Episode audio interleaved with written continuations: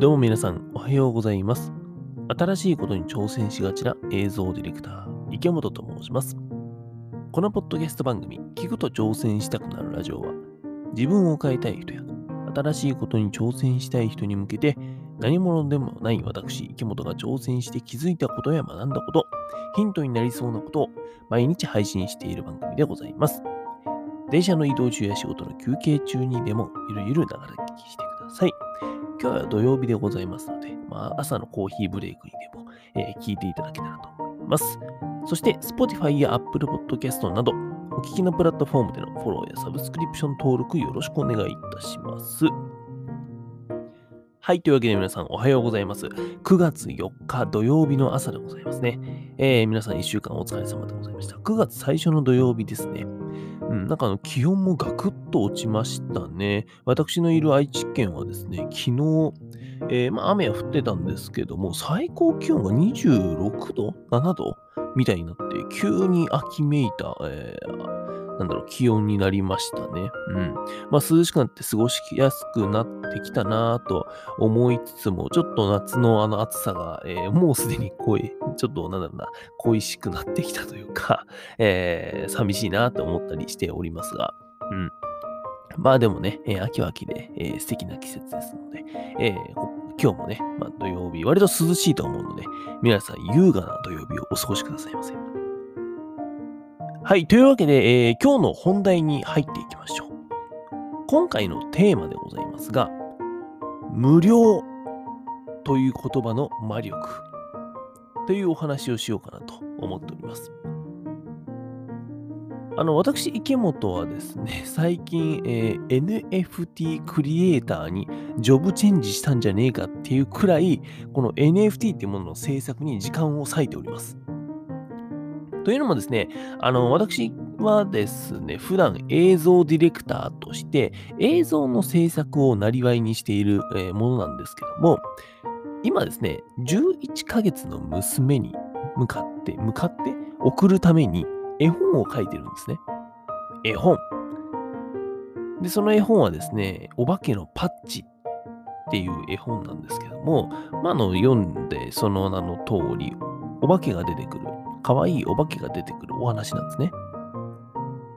でさ、そこに出てくるお化けのキャラクターたち、まあ、あの、いっぱい出てくるんだけども、そのキャラクターたちをですね、まあ実際に自分がこうボールペンとスケッチブックで絵を描いてるんだけど、その絵をね、アート作品として、ボールペンとスケッチブックで描いたやつをスキャンして、デジタルデータにして NFT non-fungible token ですね。っていうものにして、 OpenSea というですね、マーケットに出品しているんですね。NFT っていうのは、そのさっき言った通り、 non-fungible token、非代替性トークンなんていうふうに言いますけども、まあ、あの、細かいことは気にせず、まあ、とりあえずデジタルアートとでも思っといてください、とりあえずは。うん、デジタルアートの所有権と言ったらいいのかな。うん。ほいでさ、その、マーケットにね、出品しているっていうぐらいだから、僕の作った作品をですね、販売しているんですね。ちゃんと値段をつけて、えーまあ日本円ではなくてね、えーと基本的に仮想通貨と、あとは米ドルで、え換算されるんですけども、えとはいえそれで出品して実際にお金がそこでやり取りがされていると。ただですね、私の作品なんてものはもちろんなんだけども売れないんですよ。売れない。一番、なんだろうな、結構いろんな価格帯で出してはいるんだけども、やっぱり売れないんですよね。で、これなんでかすごい単純な話で、僕が作った、このあの、池本翔なんていう人間が作った、えーキャラクターなんて誰も知らないから。それはそうですよね。あの、だって僕は今絵本を描いてるとか言いましたけども、まだあの絵本自体はできていないので、そのキャラクターが別になんか有名ですってわけでもないしさ、知ってる人もいないいないと。じゃあ、じゃあですね、どうやって僕が自分の作っているキャラクターを、その多くの人にね、特にそのオープンシーっていうマーケットはさ、えっとね、海外のプラットフォームなんですよ。で、そこの人たちにどうやって、えっとまあ、日本の人にも含めてね、どうやって知ってもらえばいいのか、自分のキャラクターを。そして、僕がその作ったあ NFT をどうやって知なんだろう知ってもらえたらいいのか。キャラクターも NFT も知ってもらえるにはどうしたらいいのか。これを考えた結果ですね、まあ、あの結論を言うと、NFT アート、僕の作ったそのアート作品っていうのを無料配布してみたんですよ。うん、無料で配ってみたんですね。まあでもその配るといってもめちゃくちゃ簡単な方法でよくあるやつですよ。あの、ツイッターでさ、よくあるじゃないですか。あの、なんか、フォローといいねとリツイートしてくれた人には、の中から抽選でプレゼントみたいな、そういうやつをね、一回やってみたんですね。で、あの、あんまり僕今までさ、えっと、自分の商品とかっていうの持ってなかったから、こういうのってあんまりやってなかったんだけど、実際にね、えっと、やってみるとですね、1日、1日じゃないか、あと四半日ぐらい、6時間ぐらいでね、フォロワーが100人ぐらい増えました。だし、えー、いいねたくさんもらえたりしたんだけども、まあ、あの、ぶっちゃけるとそこのさ、えー、数字っていうのはどうでもよくて、100人、100人増えたよとか、あと、いいねが、なんだっけ、80いいねぐらいわかんないけどさ、だからそれぐらいあったけど、それはね、別にどうでもよくて、大事なのは、NFT に興味がある人をフォロワーとして得られたっていう事実です。まあまあ、その、ね、人数的には100人っていうのがまあ嬉しいなとは思うんだけども、その中のでも NFT っていうものに興味を持ってる人っていうのがやっぱり集まってきている。これが、えー、かなり得られた収穫としてはでかかったなと思いました。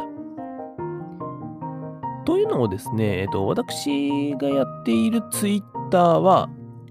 冒頭でお話しした通り、僕は普段映像ディレクターとしてやっているのと、このポッドキャストの配信をしているので、基本ツイッターって映像のことをつぶやいてるか、あとはあの音声配信、このポッドキャストの、えー、宣伝用で、えー、使ってたんですね。うん、なんで、えっと、NFT のフォロワーさんとか、NFT 関連のフォロワーさんとかってほぼいなかったんですよ。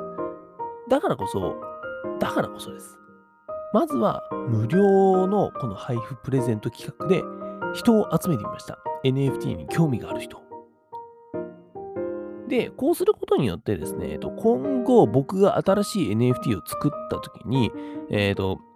ツイッターにさ、その NFT 作りましたよってポンって流すと、NFT に興味がある人っていうのが僕はフォロワーでね、少なくとも100人近くはもう得られましたので、その人たちに自分の作品を見てもらえるんですね。ってなってくると、必然的に購入してもらえる可能性っていうのも高まると。そりゃそうですよね。だって、えー、NFT に興味がある人がフォロワーとしているんだから、その人たちに NFT の作品作ったよって言ったら、もしかすると気に入ってくれた人は、えー、買ってくれるかもしれない。少なくともその人たちは NFT っていうものを知ってるから。うん、知らない人に見せるより、もちろん知ってる人に見せた方がさ、うん購入っていう点で言うと、される可能性がやっぱ高いと。うん、だからこれはですね、やっぱりその無料っていうものを一度やる価値はあったなって思っています。これでまあもっと言うとさ、無料で配布しますとか言ってるけど、僕はね、金かかってんだよ。NFT のデータっていうのは、えーと、やり取りを、取引をする上で、まあ、人と個人間でね、えーと、作品を送り合うときに、えー、手数料がかかるんですね。これは結構高くて、仮想通貨でね、えっ、ー、と、まあ、支払うんだけども、うーんと、今だと7、8000円とかかかっちゃうんですよ。ただ、それをやる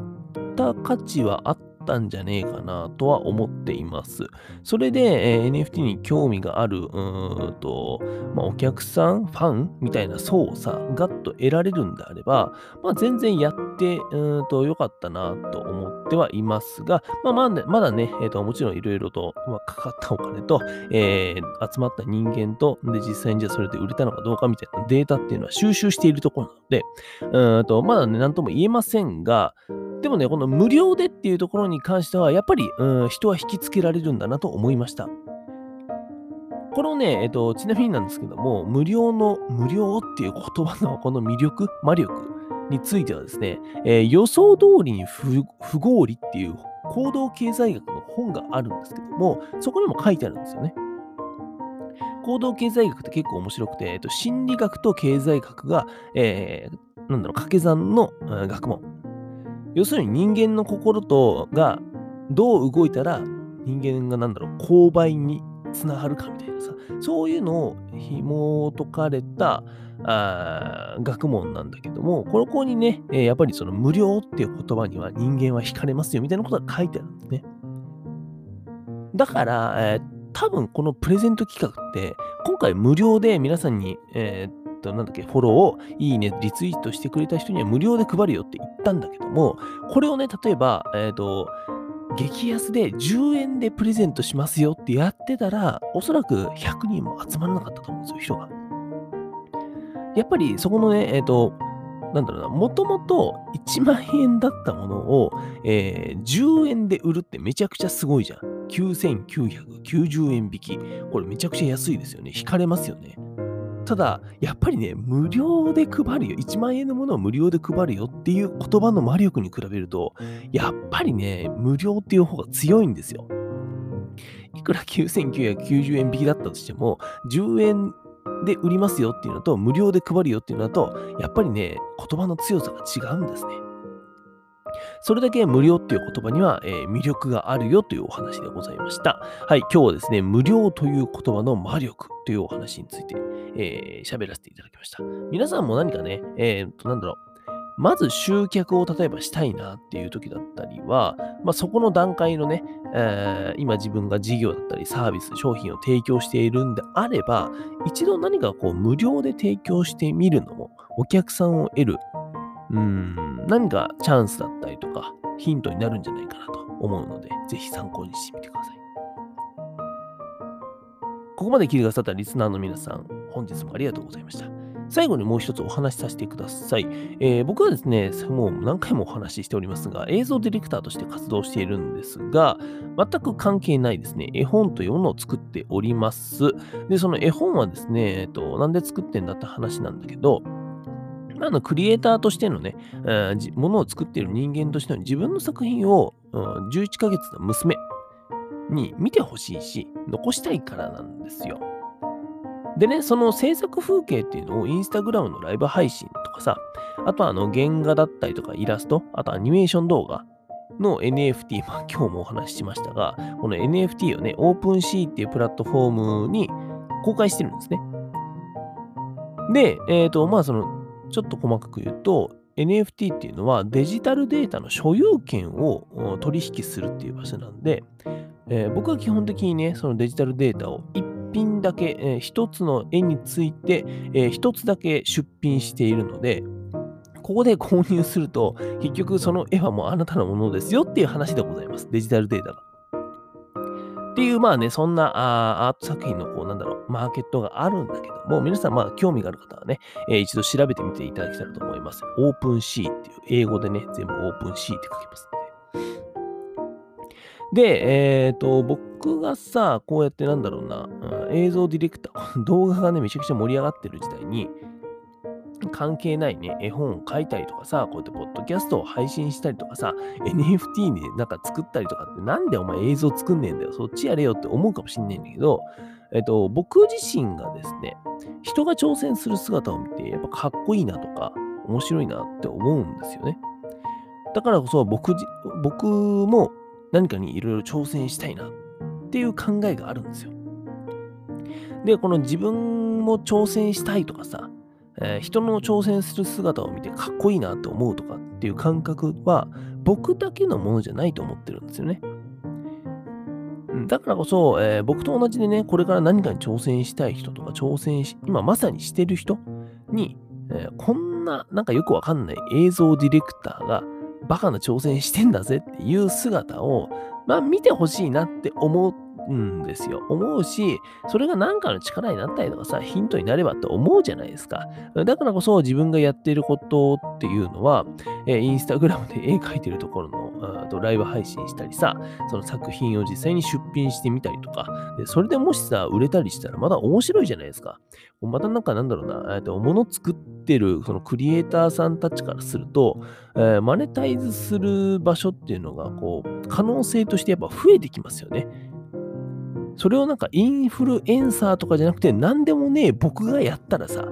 可能性としてはこう、なんか希望が見えるじゃん。みたいなことが、えー、とできたらなと思っているので、いろいろ挑戦しては、えー、公開してっていうのを繰り返しているわけでございます。まあ、あの、気になる方はですね、えー、この配信の概要欄にもリンク貼っときますので、NFT とかさ、インスタグラムとかさ、リンク貼っとくので、もしご興味ございましたら、えー、覗いてみていただけたらと思います。えーあと、このポッドキャスト、聞くと挑戦したくなるラジオの各プラットフォームの URL もですね、概要欄に貼ってますので、えーぜひ明日も聞きに来ていただけたらと思います。それでは皆さん、本日も一日新しくて面白いことを始めていきましょう。素敵な土曜日をお過ごしくださいませ。映像ディレクターの池本がお送りしました。バイバイ。